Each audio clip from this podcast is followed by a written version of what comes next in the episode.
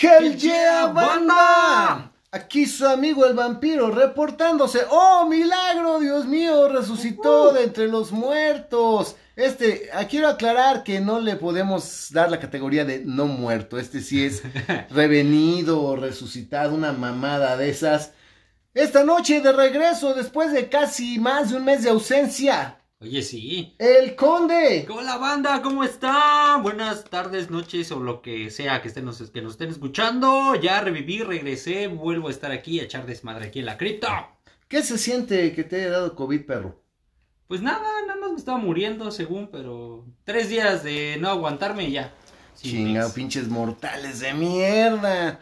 Todo el mundo quisiera ser como el vampiro, inmune a todo, con un pacto bilateral de no agresión con todos los virus y enfermedades mortales. Pero bueno, y acompañándonos la mujer sexy, la mujer que pues exuda eh, sensualidad, sexo y belleza por todas partes, la Van Queen.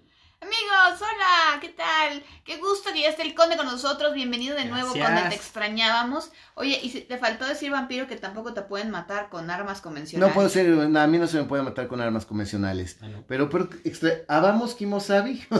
Digo, no, Ah, bueno, yo sí, bueno, tu servilleta y el, la audiencia seguramente extrañaba al conde. Mínimo ah, un par. Ah, ah, habla por ti, habla por ti, habla por ti. Ahorita mucha gente que se está, se está integrando al podcast dice, ¿el quién? Este wiki. ¿Quién es? ¿Y por qué está? ¿Quién regresó? Y ese güey, qué Ah, pedo. chinga, ¿desde Ah, cuándo? chinga, ¿de cuándo aquí había otro güey que era el conde?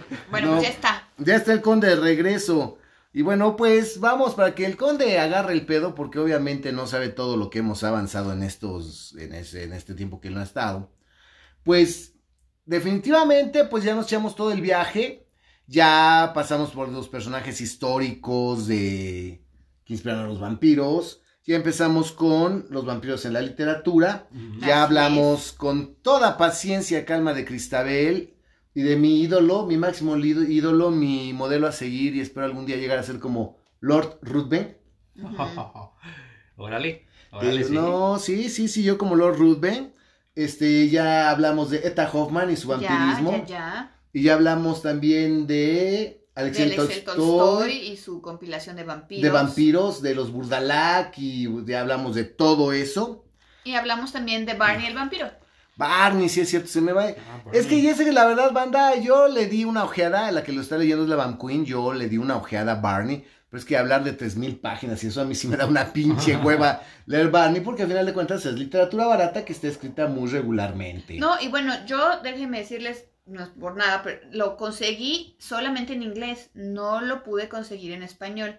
Entonces lo estoy leyendo y pues sí le entiendo. ¿Está en inglés? Sí. No, Con razón el conde no le entiende ni madre. No, no, no. Pensé que era un manga, lo estaba leyendo al revés. Al revés, empezó al revés. Sí. Y no está, o sea, sí se entienden las estructuras, es un inglés normal, pero tiene muchas eh, palabras Muy Que son domingueras. in- ajá, muy domingueras porque son pues de, se usaban en, eh, eran del lenguaje corriente de, de Londres de los 1780 y tantos. Y pues obviamente hay, hay palabras que pues sí digo, ¿y esto qué pedo? ¿Qué quiere decir esto? Sí. Por supuesto, trabajo.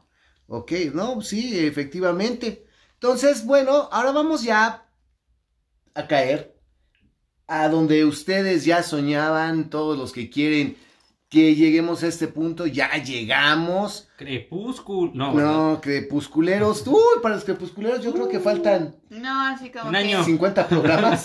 Si hay muchos fans de Crepúsculo, pues este... Pues se la No, perdieron. pues, Aguanta. el mes que entra. El mes que entra. Eh, dentro de dos meses a lo mejor. Miren, de aquí a que pase la pandemia y todo el mundo se ha vacunado, ya regresen, ¿no? Entonces, tal, bueno. tal vez ya, ya empezaremos a hablar No, de Crepúsculo. vamos a hablar ya de una figura que definitivamente es importantísima. Vamos a hablar de un escritor que se llama Joseph Sheridan Le Fanu, conocido literalmente y comúnmente como Sheridan Le Fanu, de origen irlandés. Quiero hablar un poquito del señor Le Fanu.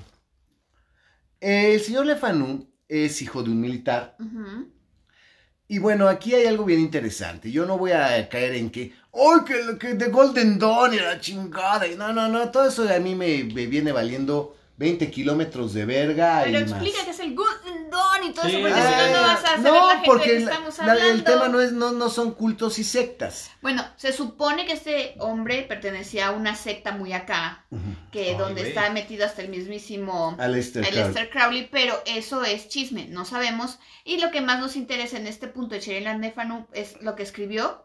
No, su obra Su obra. Y lo y que, no bueno, su- pero yo lo que quiero decir es esto. Eh, ¿Y tú cómo sabías que iba a decir eso? Pues yo me imagino, no sé. ¿Te imaginaste A ver, mal? ¿qué ibas a decir, pues? Te imaginaste mal. Pues entonces ya habla estás igual que el claro, conde. vampiro. Estás Habla igual que el claro, vampiro, conde. por favor, o sea, Sí, exprésate bien, no le des tantas vueltas al asunto. ¿Qué es lo que quieres Es- decir? Eso es hacerse el interesante. Exacto, va al grano, por favor. Ok, aquí el punto es muy sencillo, banda. Quiero comentar que She- Sheridan Le Fanu, Salud. su padre era un militar y que los militares de ese entonces, como está en una cúpula de poder muy cerrada, muy cercanos a los gobernantes y que pues en cualquier momento un militar podía ser casi casi gobernador o rey, porque pues eh, todavía había tiempos, eran tiempos de mucha guerra y de todavía dar premios y eso. Trataban de prepararse mucho en, en temas muy variados. ¿sí? Ajá. Y el papá de Sheridan Le Fanu, eh, su padre era un coleccionista encabronado de ocultismo, esoterismo y un apasionado también del vampirismo. Órale. Por lo que el señor en su casa tenía una biblioteca muy amplia de libros de difícil acceso sobre temas esotéricos, sobre temas religiosos y obviamente sobre vampirismo y tenían varios tratados vampíricos en casa de Sheridan Le Fanu. No, pues eso, es- ahí está lo Y se entiende que Sheridan Le Fanu durante su adolescencia y aún durante su infancia se leyó Todo. ¿Cuánto todos libro? los libros que encontró de esoterismo, ocultismo que tenía su padre y que es, es más que obvio que sí leyó todos, casi todos los tratados vampíricos que tenía el padre en su biblioteca y después el señor siguió con sus estudios de ocultismo por su propia cuenta. Sheridan Le Fanu es un escritor irlandés que pues empieza a destacar en, la literatura y en- se escribe en 1872 una obra que define al vampiro pues casi casi como lo conocemos. Sí, y le- a diferencia de otros títulos que están escritos con mucha pretensión o están escritos con mucha torpeza, como el vampiro de Polidori, que está torpemente escrito, o como el de Eta Hoffman, que tiene pretensión, ¿no? De hecho, como dijimos, hasta se burla de Byron, Claro. Este, o como Alexei Tol- Tolstoy, que pues no es león. Le Fanu está deliciosamente escrito. O sea, es una obra fácil de leer, muy agradable de leer, muy clara, muy bien contada, muy bien desarrollada. Parece, tú lees Carmila y parece que estás viendo una película en tu mente. Sí, vas viendo las escenas, te van descubriendo los elementos de una manera muy bonita. Y aunque sabes de qué trata y sabes que es una, es una novela de vampiros y sabes que hay un vampiro eh, involucrado, y aun cuando tenemos las concepciones de eh, todo lo que hace el vampiro y del agua bendita y de las cruces y de todo eso, es un libro que lo lees y te sigue, te sigue sorprendiendo. No, Esta es una de las características fin- Mm. eh, de la literatura de finales del siglo XIX, que todos los autores se esforzaban por hacer de la narrativa algo diferente, o sea, tratar nuevas maneras o formas de hacer sus novelas, sus cuentos. Y esta, por cierto, eh, eh, la colección a la que pertenece el cuento del que vamos a hablar, Mm. está escrito de manera muy interesante porque parece así como que a los que ahorita se llenan mucho la boca con diciendo, oh no, sí, los fake documentaries y los found, Hmm. Found footage, footage. Ah, y los no sé qué, aquí es, obviamente no puede ser found footage porque es un no libro, existía. no claro. existía, obviamente, pero sí es un libro que es como una compilación de, re- de diferentes relatos sobrenaturales que se encuentran en el escritorio del fallecido doctor, ah, ¿cómo se llama el puto doctor tú? no me acuerdo. Doctor Mor- Morbius. Morbius, no Morbius. No, Morbius, no- Morbius. Morbius es otro vampiro del que Ah. vamos a hablar Luego. más adelante. Oh. Pero este doctor, quién sabe qué, no me acuerdo, que se supone que se dedicaba a estudiar este tipo de fenómenos paranaturales, para, paranormales. Y entonces resulta que de esa manera ya llegaban a, llegaron a su escritorio y en su escritorio el que está indirectamente compilando las historias dice que ahí se encontró esas historias, entre ellas la que vamos a hablar el día de hoy. Efectivamente. Este, do- este doctor del que hace mención a Queen, ve a buscar el nombre de este doctor, por favor, no pierdas tiempo, Van Queen, hombre. Perdón, pues es que ya lo leí, ya, ya tiene un rato ya. Ok, aquí el punto realmente es el siguiente. En la colección se llama In a, Gla- a Glass Darkly, o sea, en un vidrio oscuro, ¿no? Es un vidrio oscuro, a Glass Darkly. Eh, efectivamente, se supone que es un sujeto que llega a la oficina de este fallecido doctor y encuentra las cartas que otra gente le había enviado a este doctor. Ah, ya saben que el vampiro va a terminar diciendo las cosas claramente y como Dios manda, porque aquí, si se dan cuenta, mis asistentes, pues como que tengo a Igor y a los Oye. hermanos Banana. Mira, ahorita que estoy Somos- buscando. No somos los hermanos banana. Ahorita que estoy buscando esto de, de Carmila, Ajá. ya llevo dos links en los que están hablando que Bram Stoker fue quien inspiró a Carmila. Fíjate qué mal está. Qué mal está. Es que no, la leer. Ve qué estupidez. Qué o sea, ves una babosada. Como eh, Bram Stoker inspira a Carmila si Drácula se escribe después. Se escribe Exacto. primero Carmila. Y Sheridan Le Fanu- tiene gran influencia dentro de Drácula, pero no vamos a hablar de eso, sino como que hasta dentro de tres Cuatro, o tres cuatro programas más A o ver, menos. el doctor Geselius. Geselius, ahí está, el doctor Geselius. Este llega una persona a la oficina de este fallecido doctor Geselius y encuentra cartas que otras personas le escribieron al doctor Geselius narrándole sus experiencias sobrenaturales. Y una en, en esas cartas viene la descripción del caso que ocurrió y al que se titula Carmila. ¡Tan, tan! Tan, tan. Todo esto era para llegar a que ahorita vamos a hablar de Carmila. No, bueno, es que, bueno, como saben, la cripta se hace sin script. Y siempre digo eso. Y- No, y la verdad, pues uno se acuerda, pero la verdad, pues no. Tiene uno que ser No, pero es que si no ambulante, miren. como otras gentes que se sienten en enciclopedias ambulantes y pues no, la levantan. Eh, que humano. la gente que ha vivido tanto como yo tiene buen recuerdo de todo lo que le ha ocurrido. Pero bueno, aquí el, el problema es que es una historia bastante interesante, muy espeluznante. Es, todo ocurre en Austria, Ajá. en la región de Estiria. Recuerden este, este nombre, en la región de Estiria. Estiria, en Austria. Vive una familia inglesa. Porque resulta que irse a vivir a Estiria, irse a vivir a Austria, para muchos ingleses, italianos, alemanes, era muy conveniente. ¿Por qué razones? Y eso sí lo explica Shiran Lefanu, por qué está esa familia ahí.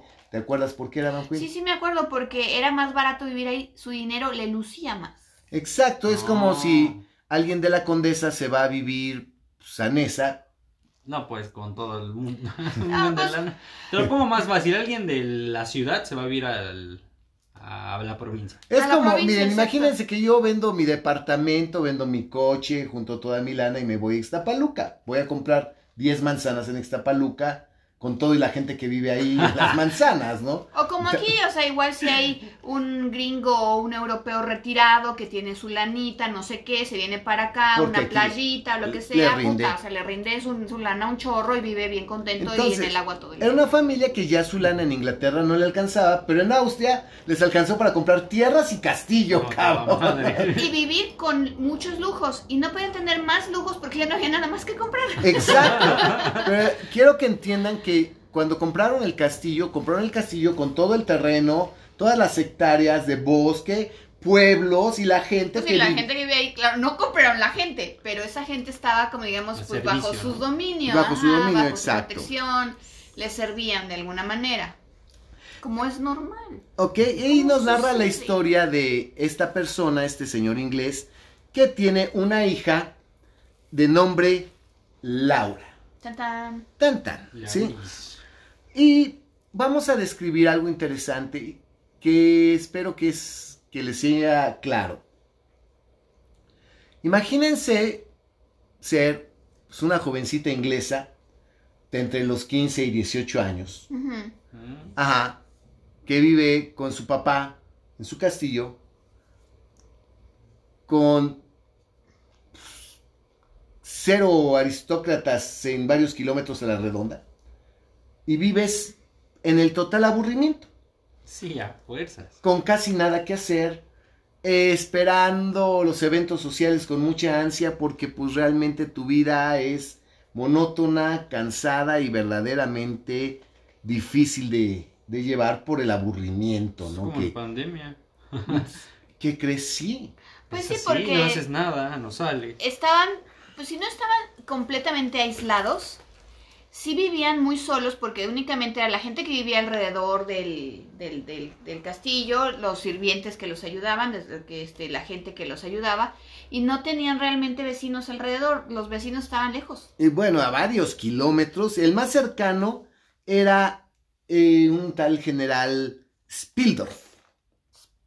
Salud. Tiene nombre de cerveza. El, el general, ándale, güey, el general Spildorf. Se- Tome su cerveza Spirit. Spildorf. Imagínate que necesitaban carruaje y caballos para llegar a el castillo del, Y no se tardaban así eh, Del un par de horas, nada, se, no. se tardaban un ratito. del general Spildorf, que vivía solo con su sobrina Berta. Otra muchachilla, más Igual o menos de la misma edad, edad que que la Laura, ¿sí? Mm, ya, ok.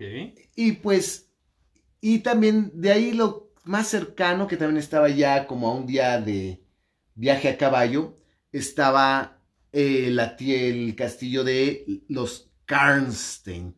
¿Recuerdan Uh, este apellido? Los Karnstein. Que estaba abandonado. Y que eran parientes ahí lejanos, precisamente del, de la mamá de Laura, De la mamá de Laura. que ya en paz descanse. Exacto. Pobre mujer. Este castillo estaba abandonado. del pueblo que, que se había sentado alrededor del castillo de los Karnstein estaba también prácticamente abandonado, no había habitantes y toda la tierra, pues la gente le huía, la gente no quería estar cerca de ahí, porque se supone que ahí había ocurrido algo muy desagradable que todavía no nos dejan en claro, pero había ocurrido un hecho sobrenatural, algo muy feo y que todo mundo decidió abandonar, Abandonar. esas sierras y el castillo de los Karnstein estaba abandonado. Eh, que aquí viene, ocurre algo bien interesante. Se supone que el general Spildorf iba a visitar con su sobrina a Laura y a su padre. De hecho, Laura estaba emocionadísima porque por fin iba a estar Berta con ella, iba a tener una amiga con quien platicar, una amiga con quien salir a caminar, una amiga con quien compartir, una amiga con quien, este, Ah, Solo con quién hablar. con ¿no? quién hablar y que estaba emocionadísima y resulta que llega una carta de Spildorf diciendo que no, que Que los- se retrasaba el viaje y que se retrasaba el viaje. el viaje y y que se retrasaba el viaje. Entonces se cancela el viaje y pues esta Laura está muy triste porque pues no, no, no va a tener a la amiguita. Esta Laura vivía, te, que, bueno, vivía en la falta de madre, porque ella era huérfana de madre ya. Eh, la habían educado dos mujeres. Sí, era por partida de madre, era huérfana. Era huérfana por partida de madre. Y tenía dos criadas. Bueno, una era como que su ama de compañía, que era la Madame Perrodón. Ah, no era. la Madame pedo. Pedorrón. es que la verdad es que le dije la Madame Pedorrón, ¿no? Dije, No, puta, no, no. Quiero conocer a la Madame Pedorrón, no mames. Yo, pues, imagínate. De Madame Madame. Pedorrón. La Madame Perrodón, Y la eh, institutriz, que era la que le daba las clases de que era la mademoiselle de la Fontaine. la Mademoiselle de la Fontaine. Órale. Sí, Oye, qué padre ser así como la mademoiselle de la Fontaine ahí. Oh, de la sí, Mademoiselle de la Fontaine. Voy a darle clases a la muchacha aristócrata. Aquí en ¿Qué? México sería como Señora de las Fuentes, ¿no?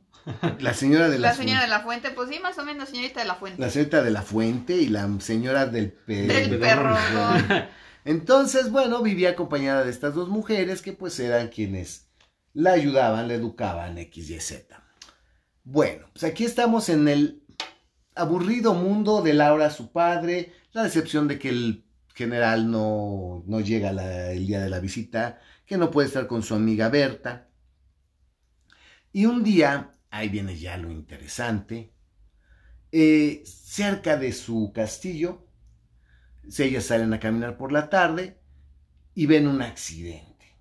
No Si viene una carreta en mega chinga, Vienen los criados, eh, los güeyes que van cuidando el camino, la carreta pierden el control y así como de película de acción, pinche carreta se voltea. Crack. ¡Pras! Y una de las muchas cosas que, que descubrí leyendo este tipo de libros es que había unos güeyes a caballo que se llamaban las postas. Ajá, sí, y esos sí. güeyes a caballo que eran las postas caminaban por delante para decirle, eh, corría uno en el caballo y luego y regresaba y le decía, güey, está el, el camino está bueno, entonces mete. Ah, O ok. no, güey, se cayó un árbol, entonces este despacito, o está muy feo, entonces no te vayas muy el del, el del, carruaje. Pero aquí no sé qué les pasó a las postas, Ajá. que ven que no dijeron nada, se les desbocaron los caballos a la otra carreta, porque pues, los caballos normalmente caminan bonito, pero a veces se, desbocan, se ponen Así locos. es. Y fue un desmadre, porque se estrellaron contra un árbol y qué más. Y se volteó la carreta. Ah, O sea, les falló el güey. Les falló el, el güey que se llamaban los- las, Las postas y se volvió la carreta. Y viene la, se dan cuenta la Mademoiselle, la Mademoiselle de la Fontaine y la Madame Pedorrón y todo. Sí, eso. porque como no tenían mucho que hacer, dio la casualidad de que andaban paseando Andaban por los paseando. alrededores del castillo. Entonces mandan llamar al papá de, de Laura y este llega la- el rescate, ya los criados están ayudando a rescatar a la gente que iba dentro de la carreta y de la carreta llega el papá de Laura, ayuda a sacar a una mujer. De la carreta baja una mujer que la describen como una mujer alta, delgada, muy pálida. Cualquier parecido con este La baronesa, la baronesa de, de vampirismo. vampirismo es pura coincidencia. Y el accidente en las tierras del, del papá de, de Laura, pues si le encuentran un parecido con Cristabel, También por También es mera es coincidencia. una coincidencia, porque eh, esta baronesa se está preocupadísima porque su hija está dentro de la carreta, logran sacar a la hija y es la baronesa con la, con la hija y la hija resulta ser una muchachita más o menos de la misma edad que Laura, una muchacha guapísima, te la describen como una belleza de mujer de cabello negro, muy blanca, delgada, de una belleza muy etérea. Y bueno, curiosamente es la descripción física de esta muchachita es exactamente a la descripción de física de Elizabeth Bathory. Este es un dato que le estoy dando, no viene en el libro, pero No, claro, no, va- no van a decir eso, pero físicamente la descripción de esta niña la eh, y Sher- Sheridan Le Fanu la hace hace que su personaje se parezca físicamente a Elizabeth Bathory. a Elizabeth Bathory La plasma en. A, a Bathory la plasma en. en, el- en este personaje y la presenta a la baronesa como su hija que se llama Carmila. Uy. Carmila. Y le eh, dice que tiene algo muy urgente que hacer, que tiene un negocio importantísimo, por eso venían tan rápido, por eso se desbocaron los caballos, por eso se chocó la carreta, que ne- precisa estar en otro lugar en un tiempo determinado, que no tiene tiempo que perder, pero que su hija es muy delicada de salud, Sí, que sí, tiene sí. problemas de salud, Y que el accidente, pues obviamente, la había puesto Agravó, ¿no? no la había puesto delicada. delicada. Y que le pedía encarecidamente que pues que ya ahorita voy, voy, voy y vengo, le encargo a mi hija tantito. Pues sí, ¿no? chingona la Sí. baronesa.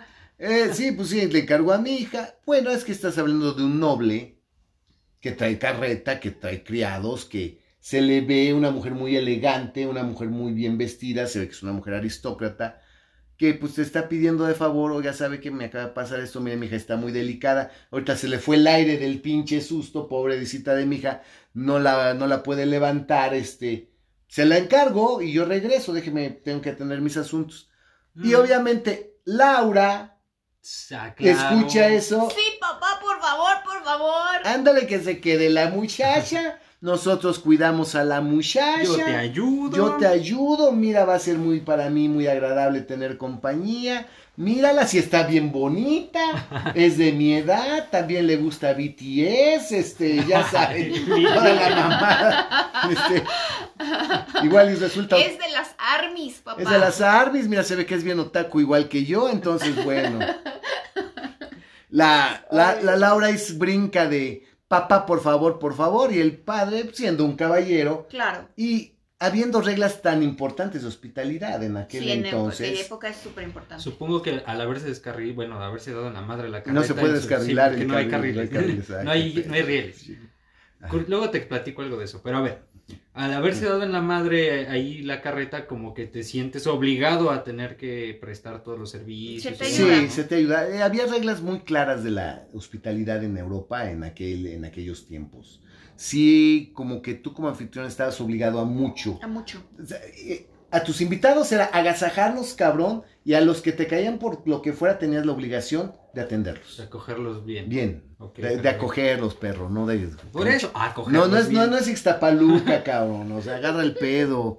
Che, conde, es ya es que como tiene una, tiene un, ya casi un mes que no viene a la civilización, ya se le olvidó cómo era la vida aquí en mi barrio hipster, pero Por eso, por eso se me hace bien raro. Los, los carros se desvielan y los trenes se descarrilan. ¿Cómo No seas pendejo.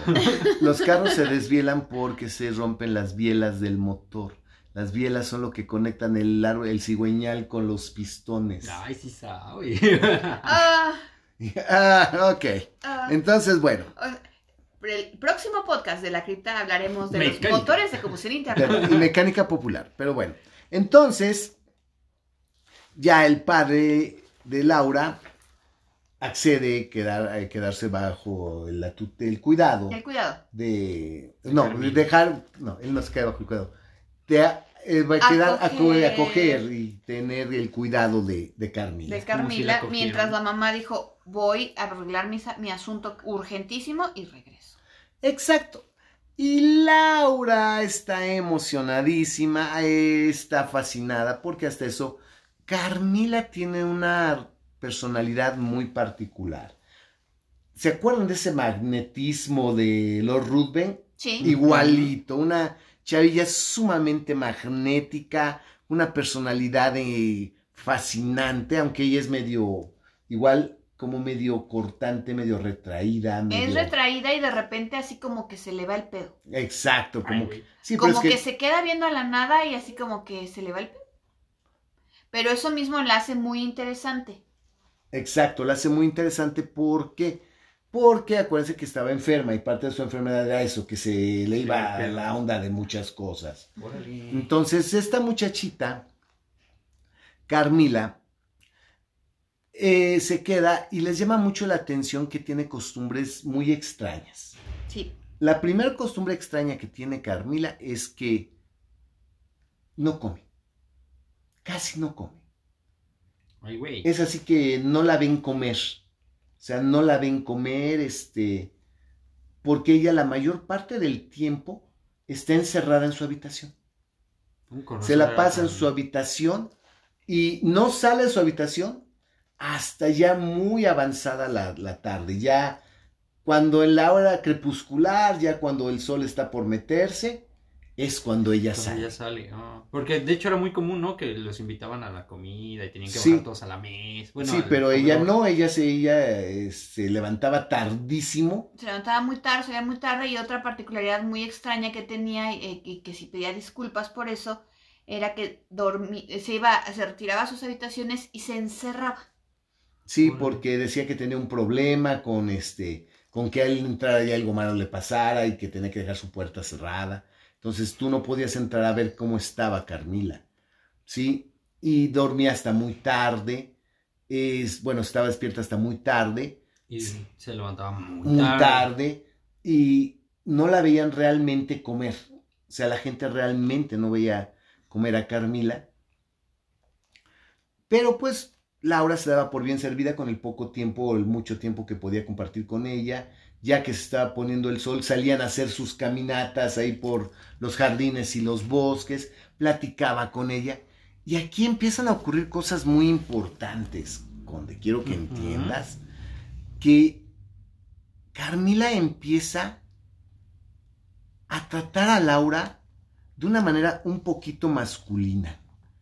Empieza a tratar a Laura con que es que tú eres muy bonita y es que tú y yo pues, vamos a tener una relación muy particular. Es que tú sabes que me gustas, tú sabes que te amo, tú sabes... Sí, eso sí, tú sabes que, que, que, que yo te amo. Tú me amas a mí porque yo te amo mucho. Tú, tú vas a ser mi vida. Ok, era Sí. un apego muy fuerte. No, Eh, Ca- Carmila la- le habla de manera muy extraña a la muchacha. Y es que tú eres muy bonita y curiosamente sí te deja ver Sherian Le Fanu que Laura sí se siente, no, no es muy explícita la obra al respecto, pero sí te deja saber que Laura sí siente algo, que sí le mueve algo dentro. No, pero sí, sí, en alguna parte del, del- de la obra sí dice que Laura de repente, ante esos arrebatos, de repente como que llenos de emoción, de éxtasis, porque es prácticamente un éxtasis cuando la toma de la mano Mm. o, o le, o le agarra una rodilla, porque sí dice que sí se ve que, que a Carmila se le agita la respiración cuando le habla y cuando le dice estas cosas y así como que le entra una especie de éxtasis, que la otra se siente muy halagada, pero también se siente muy incómoda. Sí, porque no sabe si está bien. Ajá. Claro. No sabe si está bien o no. Hay, hay que tomar en cuenta que en ese tiempo verle el tobillo a una mujer era así como, ay, caray. Exacto, ¿no? Entonces ya contacto humano ya es más fuerte. Exacto, ¿no? Pero sí tenía esa, esa característica, Carmila, de que sí pareciera que estaba no seduciendo, como que ya le estaba No, una como enamorando, más Enamorando. enamorando, ya abiertamente, al- abiertamente, a Laura y Laura de repente cortaba esas conversaciones porque ya se sentía francamente mal, incómoda. Pero Carmila así como que, bueno, no te preocupes, agarrarás la onda poco a poco, ¿no? Es de amigas. Exacto, está, o sea, imagínate la situación, ¿no? Aquí este tinte erótico de las dos mujeres, aquí sí ya les puedo decir a todos ustedes, mis estimados radioescuchas, es que pues ya esto, hasta aquí es un refrito de Cristabel. Sí. Sí, pues, la verdad, es un, es un refrito de Cristabel y el personaje tan atractivo que es Carmila, como les repito, físicamente es Elizabeth Bathory. Elizabeth Bathory, o sea, tiene la elegancia de, de la aristocracia de, de Elizabeth Bathory, ¿no?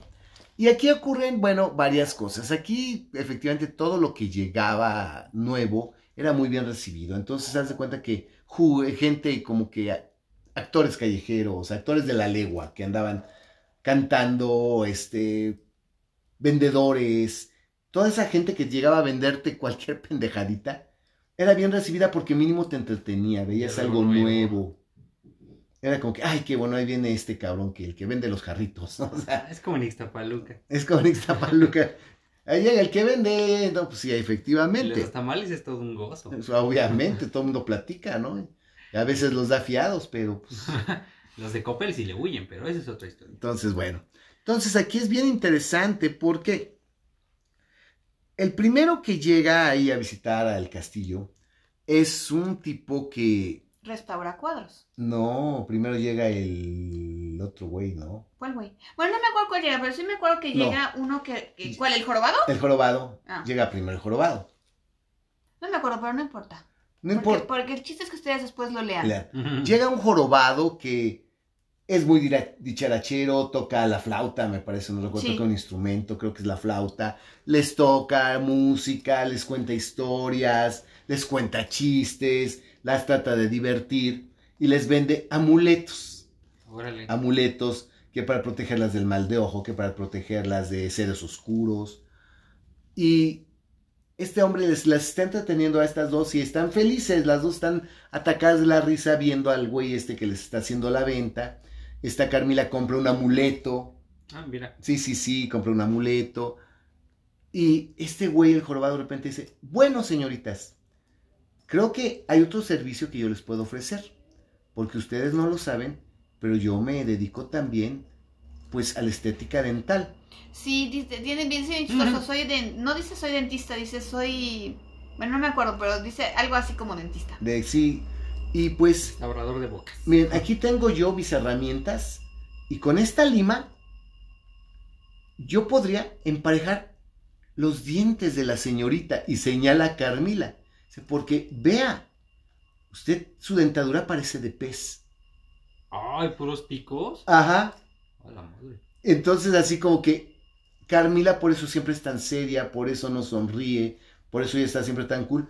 Porque si enseña los dientes, los dientes de Carmila Están filosos. están filosos en Ay, teoría. caray. Están en Porque forma de piquito. liter- literalmente dice, sus dientes de Parecen pescado de pez. Ajá. parecen de pez. Entonces sí tiene los dientes filosos y Carmila así como que cierra la boca y ¿qué le pasa a este cabrón? O sea, ¿Cómo me falta a mí así el respeto? Sea Pinche jorobado. pinche jorobado, desgraciado, bla, bla, bla. Pero aquí te haga notar que pues, por eso no sonríe, que la chava sí tiene los dientes afilados y como que, ¿Por qué? ¿por qué? Wow. Wow, ¿no? Y para esto pues ya había pasado un tiempo. Después viene un tipo que restaura cuadros, que les vende obras que él rescata de lugares y que él las restaura, restaura los marcos, restaura las... No, y que le había encargado el padre que hiciera la restauración de algunos cuadros viejos que habían encontrado en, en su, en su, bueno, en su castillo. castillo. su castillo. Entonces, y también eh, vendía arte, finalmente, he was an art dealer. Entonces llega este tipo que es art dealer a, a los encargos que le ha hecho el padre, y entre las cosas que él trae para vender, trae un cuadro que él había rescatado del castillo de los Karnstein. Oh, recordando que está abandonado, ¿verdad? Ah. Sí. había, había este, rescatado un cuadro del castillo de los Karnstein que está, tiene un marco precioso y en el cuadro hay el busto, está retratada, está Pintada. Pintada. El una- retrato. está el retrato de una mujer muy hermosa que les llama mucho la atención porque ven el cuadro y dicen, mira papá, por favor cómpralo, míralo, es increíble, es idéntica a Carmila. Ay, güey. Y ven a Carmila y ven el cuadro y así como que, ah, cabrón, son idénticas. Y dicen, ¿y quién es esta persona? Entonces le raspan al, Al cuadrito, al marco, y ven que tiene una pequeña placa que dice Mircala Karnstein 1698. O sea, casi 200 años antes. Uy. Antes. Mircala. Mircala. Mircala Karnstein 1698. Ay, cabrón. Y le, oye, Carmila, mírala, es idéntica a ti. Hombre, se parecen un chingo.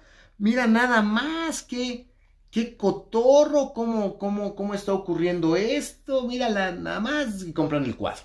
Sí. Porque el parecido con Carmila es Idéntica. idéntica. Carmila se parece todo a Mircala Karnstein. Pero pues dices 200 años de edad, o sea, 200 años atrás, o sea, Entonces, pues, no, no atan nada. Sí, o sea, no hay una. un algo consanguíneo, ¿no? No es como No, toda no, la no. familia de. No, no, no, No. no, no, no es como que pudieran decir, ay, pues tú a lo mejor Es que eres esta es una Karnstein. o es, eres una Karnstein, no, no, no, no Se supone que ahí. no había ningún, de ninguna manera como ligar la información, ¿no? Ok. Este, bueno, Seguían más o menos felices como lombrices cuando llegan eh, algunas cartas de, ¿te acuerdas del No. vecino? antes, antes, no, no, no. Aquí ya empieza a haber algo que quiero, quiero hacerles notar. Aquí empieza a desarrollarse una, algo extraño porque la gente que vive alrededor del castillo Oh, sí, tienes razón. dice, ¿qué creen? Hay fantasmas ¿De qué castillo? del castillo de, De- de de Laura. De Laura. Laura. Ah, ok. ¿Qué creen? Es que hay fantasmas. Ay, no mames, güey, ¿cómo que hay fantasmas? Sí. Si aquí no había, no, ya, ya nos cayó la mal, ya hay Pinche fantasmas. jorobado. Ya, ya hay fantasmas. ¿Por qué hay fantasmas?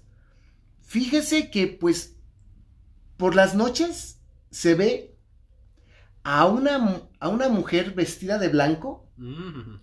que atraviesa los, el bosque de los limoneros y pasa caminando. Nadie sabe de dónde viene Ni a dónde va. ni a dónde va, pero se ve el fantasma de esta, de esta mujer. Y hay quien la ha visto, el mismo fantasma, trepar por las paredes del castillo. No, pues cágate del miedo. Ah, cabrón. No, pues están pendejos, como que va a haber un fantasma, estás, estás mal, esto no, no, no es posible. Y les llegan las noticias, También de que había gente que de repente desaparecía. Por ejemplo, se casó uno de los. No me acuerdo si era herrero, panadero, no sé qué. Se casó y su esposa desapareció. Y también Uy. la hija pequeña de o- otra de los trabajadores de ahí, de que. De los puercos. De, los puercos, de la, de la, del, por- de la porqueriza, no sé qué. También desapareció. O sea, de repente así como que se empezaron a perder. Curiosamente, las niñas o mujeres muy jóvenes. Órale. Ojo, niñas y mujeres muy jóvenes. Sí. Cualquier parecido con Elizabeth Bathory Es mera. sigue siendo pura Coincidencia. Ok, este, desaparecen niñas y mujeres jóvenes. Y así como que, ah, cabrón, no, pues, y hay un, y ahora hay un fantasma que se aparece de noche. Ah.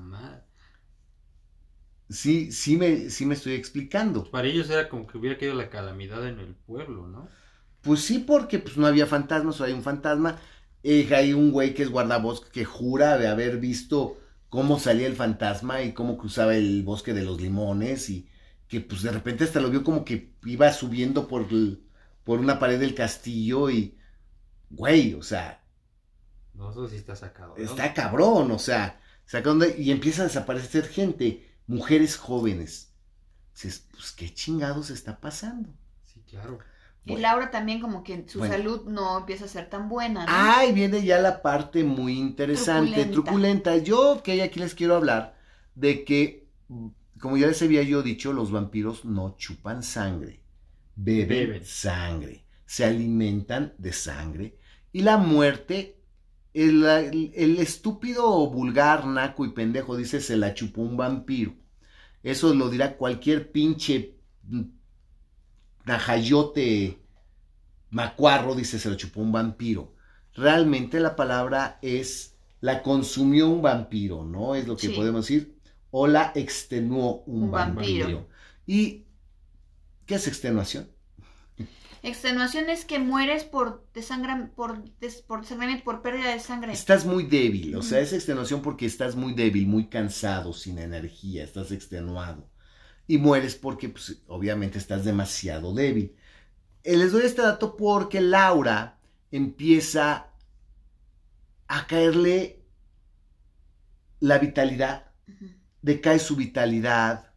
Laura empieza a verse débil, Laura empieza a verse Chup- pálida, No chupada, pero como. la, Laura empieza a verse enferma, pero la enfermedad no es como que una enfermedad normal, sí, sino como que tiene síntomas claros de fiebre, este, dolor, anginas inflamadas o no, simplemente está débil, Muy débil. sin energía, Uy. esté muy cansada, extenuada y ella realmente este pues no sabe la razón de su Del por qué está del, así. del por qué ella está eh, Y también que tiene días mejores también, ¿no? Como que mejora y otra vuelta. y otra Y vuelta. mejora y otra vuelta.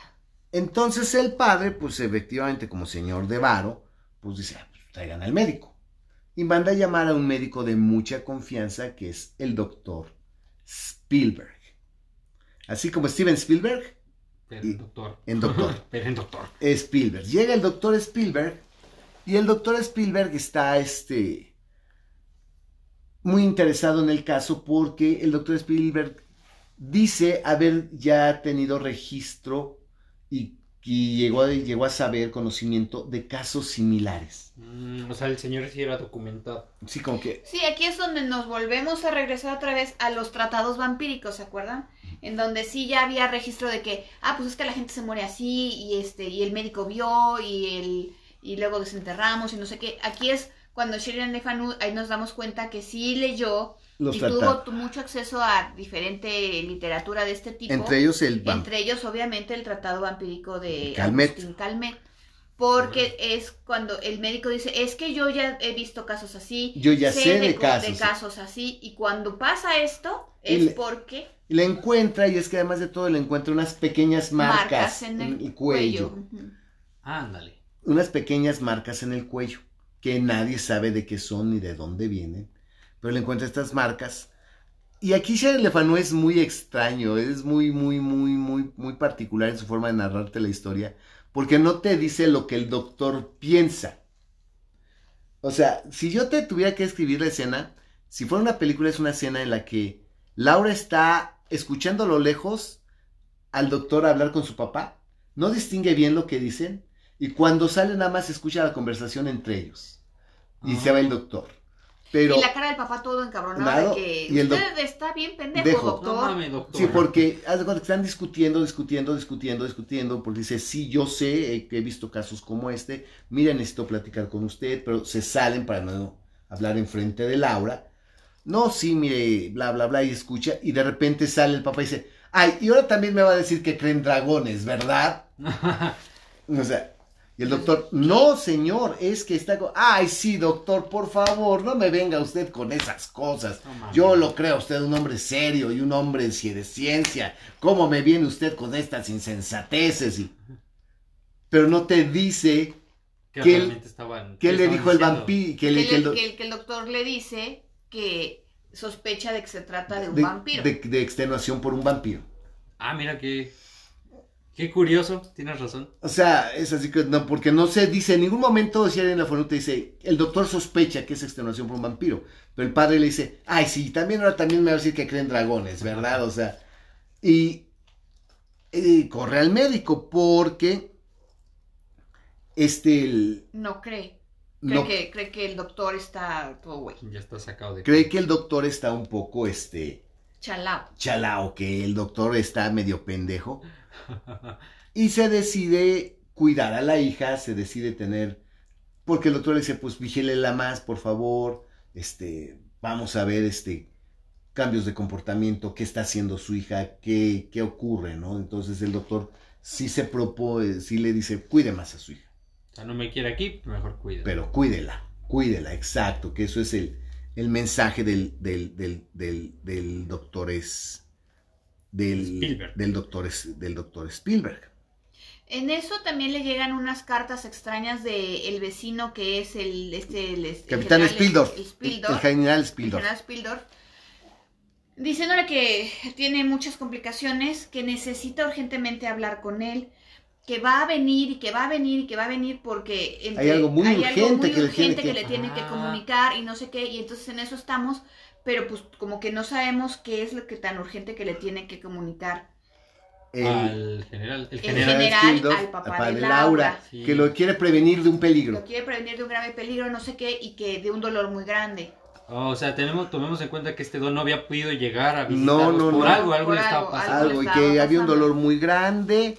Este, creo que sí le dice que había muerto Berta. Le dice, sí creo que le dice que o sea, mi sobrina, que es la luz de mi vida, que más que mi sobrina es mi- como si fuera mi propia hija, murió. Murió. Y yo quiero prevenirlo a usted de que a Laura No, le pase lo, lo mismo. mismo. Ay, Y entonces dices como que, ay, güey. La cosa es que Laura como que no se compone, como que no se compone, y el padre, pues ya preocupado, pues empieza efectivamente a poner más ojo, qué es lo que está pasando, y dice, bueno, ¿qué le pasa? El- obviamente esto que le ocurre se agrava durante la noche. Entonces vamos a montar guardia Para ver qué para pasa. ver qué pasa. A ver qué pasa. Y aquí ocurre algo muy extraño que esta niña dice o alcanza a ver que dentro de su cuarto hay una figura oscura, una figura como si fuera una sombra, una sombra que se mueve, ¿sí? Y ella empieza a tener sueños, ¿sí? Donde sueña que, que esta figura se le sube, o sea, ella empieza a tener este tipo de, de alucinaciones y, Como si lo estuvieras echando. y ¿no? sueños extraños de, de, de, de- de algo que, que, está en su, En su, En su habitación, que, En su se- habitación. que llega siempre a su habitación. En una de esas, efectivamente, despierta, despierta Laura, eh, dice haber visto algo, empiezan a buscar en todo el castillo y con la pena del mundo dicen, vamos a entrar a la Los A la de habitación Carmila. de Carmila. de, de, Car- de Carmila. No vaya a ser que esté ahí también, ¿no? Exacto, vamos a cuidar a la niña. Y entran a la habitación de Carmila y ¿qué crees, güey? ¿Qué andaba haciendo Carmila? Hija de su... No estaba. Ah, cabrón. Y la No estaba, la habitación estaba cerrada, Cerrada. con llave, la ventana estaba cerrada, pero no hay rastro de Carmila por ningún lado. ¿Dónde está Carmila? Exacto, o sea, a chinga, a ver, todo está cerrado. Si, revisan que está cerrado. Si está cerrado, señor. Ah, cabrón, ¿dónde está? Como se salió. No está. Ah, cabrón. Además, la habitación de Carmila estaba arriba, o sea, no es como que Se salga y está el se sale y está el patio, no, estaba... En una Sí, torre. o sea, si no se podía descolgar fácilmente por la ventana. O sea, no una persona normal no podía descolgarse por esa ventana, ¿no? O sea, Carmila, este, ¿dónde está Carmila? ¿Y dónde está Carmila? La cosa es que amanece y no aparece Carmila. Ay, güey. Y pues fue. imagínate qué preocupación porque pues es una chamaca que te encargaron. Que te dejaron encargada. ¿Y sí? No manches, me van a matar. Me, puta madre, la baronesa me va a pedir cuentas por el dónde quedó mi hija, dónde está mi hija, qué voy a hacer sin mi Y hija. luego están desapareciendo muchachas en el pueblo. En el pueblo, ajá. Puta madre. No, pues empieza la búsqueda de Carmila. Puta. Y todos los criados y toda la gente buscando a Carmila por todos lados. Van, a Carmila no la encuentran, Carmila no aparece. Hasta que de repente aparece Carmila. Ya la encuentran. ¿Qué haces aquí? ¿Qué pasó? Ay, no sé. Ah, que ¿Por- andaba ida, ¿Por ¿no? qué? ¿Por qué? ¿Por qué? ¿Qué pasó? Ontoy. Ontoy. Ah, caray. ah, ajá, caray. que- no, es que estábamos preocupadísimos. te per- Y cae Carmila que ella se había levantado caminando y que dormida y que se había escondido dentro de su misma habitación por el trauma que ella tenía y que, Sí, eh, ahí le da una explicación extraña de un sonambulismo raro. claro, Ah. Que todo el mundo así como que, ah, ah, pero yo revisé la habitación, güey, no estabas ahí, ¿no? exacto, no estabas ahí. Pero ella afirma que se había quedado escondida dentro de la misma habitación, hasta dice dónde, dónde según ella se había metido y que después se salió y... Cuando ya no había nadie. Exacto, eh, exacto, ¿no? Y es la explicación que ella da. Pero pues obviamente aquí sí ya como que el papá dice... mm, Chinga, ¿cómo? No me cuadra. No, no, como que esto ya no, no, no me no gusta. está muy normal. No lo veo normal. Bueno, hasta este punto de, de Carmila, eh, no, te, no tenemos este, Certeza, certeza de, nada. pero nos queda claro que, como sabemos, aquí no, no- no es un spoiler decir que Carmila es un vampiro, sería una estupidez decir, ah, ¿qué? No manches, vampiro. No. Spoiler. Yo iba a ver la película. ya, spoiler, puta. Es un vampiro. Queda claro que se alimenta de sangre, ¿También? Ah, tam- Queda claro que, Sí. uno, tiene colmillos, que sus dientes son afilados. Dos, que es muy blanca, que Muy bonita, muy es muy atrayente. seria, que tiene colmillos, que se alimenta de sangre, que tiene la necesidad de alimentarse en bases regulares porque pues, se alimenta de otras personas que están desapareciendo. Aquí sí no sale a la luz del sol así tan... Al mediodía, Ajá, por al ejemplo, en la mediodía, mañana, por ejemplo, no sale. ama- sale cuando ya el sol está por ponerse. Ya lo más bajito. Ya, se levanta muy tarde. se levanta muy tarde, o sea, Carmila sale de, sale de, de- Es de noche, nocturna. es nocturna, efectivamente. Y aquí viene una pregunta que no sabemos qué onda, porque es un hecho que se puede salir de la habitación totalmente cerrada. Como leas. ¿Cómo le hace? Sí. Y que pues, de alguna manera, podemos decir que ese fantasma que ven, pues aquí es el momento de decir, bueno, sí, es Carmila.